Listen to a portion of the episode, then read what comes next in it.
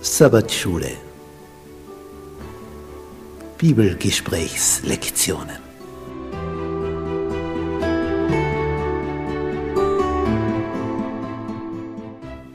Das fünfte Buch Mose.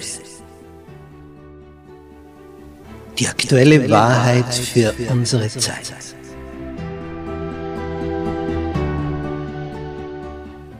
Was erfahren wir in diesem Hauptwerk von Mose? Es ist das Buch, aus dem Jesus am öftesten zitiert hat. Es ist sein Lieblingsbuch der Bibel. Was ist darin enthalten? Was gibt es da für eine Botschaft? Darauf sind wir neugierig. Das wollen wir ergründen. Bist du mit dabei?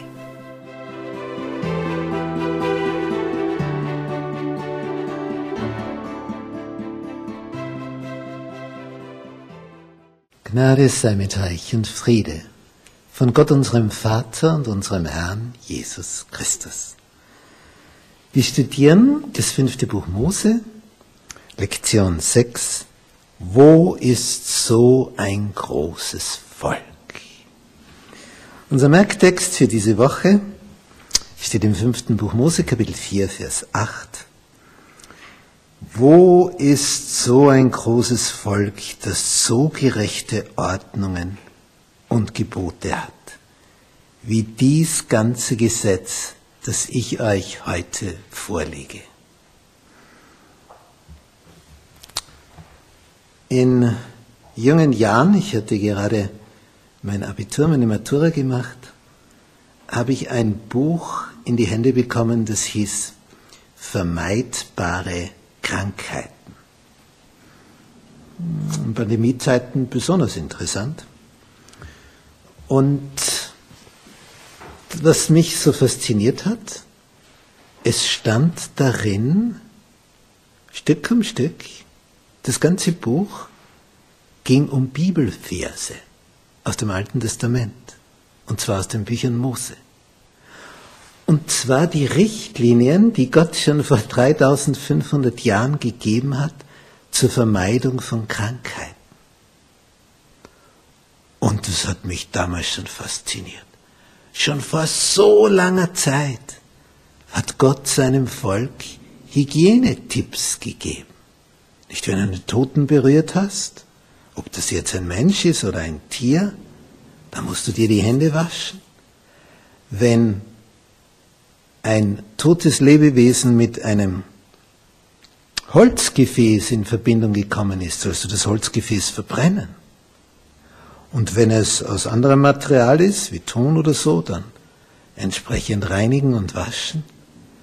Wo also schon klar gemacht wurde, hier gibt es Verunreinigungen und es geht um Reinheit. Da wusste noch keiner etwas von einem Mikroskop oder gar von einem Elektronenmikroskop. Da wusste noch keiner, dass es Lebewesen gibt, die so klein sind, dass du sie nicht siehst. Aber trotzdem sind sie da. Sie sind nur so winzig. Nicht in einer Handvoll Ackererde leben mehr Lebewesen, als Menschen auf diesem Planeten sind. Milliarden. Und die zersetzen den Boden, dass das Humus wird. Das heißt, sie zersetzen die Reste, die darunter fallen, wie die Blätter und so weiter. Machen das Ganze klein, dass es für die Pflanzen zum Aufnehmen geht, die ganzen Stoffe im Boden.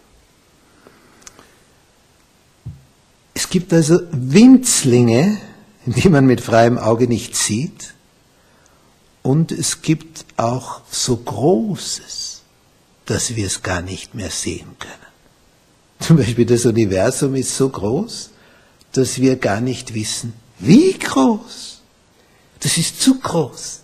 Das eine ist zu klein, darum sehen wir es nicht mehr, außer mit technischen Hilfsmitteln. Und das andere ist zu groß und darum sehen wir es nicht mehr. Dasselbe ist mit den Ohren. Wir hören bestimmte Frequenzen, andere nicht. Nicht? Da gibt es so Hundebesitzer, die haben da ein seltsames Pfeiferl, pfeifen hinein, du hörst nichts, aber plötzlich kommt der Bello angerannt oder der Waldi oder wie er heißt. Dann ist er da. Er hat's gehört. Der Wuff Wuff. Aber nicht ich. Meine andere Frequenz. Also nicht alles, was wir sehen und nicht alles, was wir nicht hören, ist deswegen schon nicht existent. Es ist nur außerhalb unseres Sicht- oder Hörbereiches. Die Welt ist enorm komplex, wie sie Gott gemacht hat. Und er zeigt auf, er hat seinem Volk gerechte Ordnungen, gerechte Gebote vorgelegt, die zum Segen sind für sie. Und allein an diesen Richtlinien sieht man, wie weise, wie weise Gott mit seinem Volk umgeht.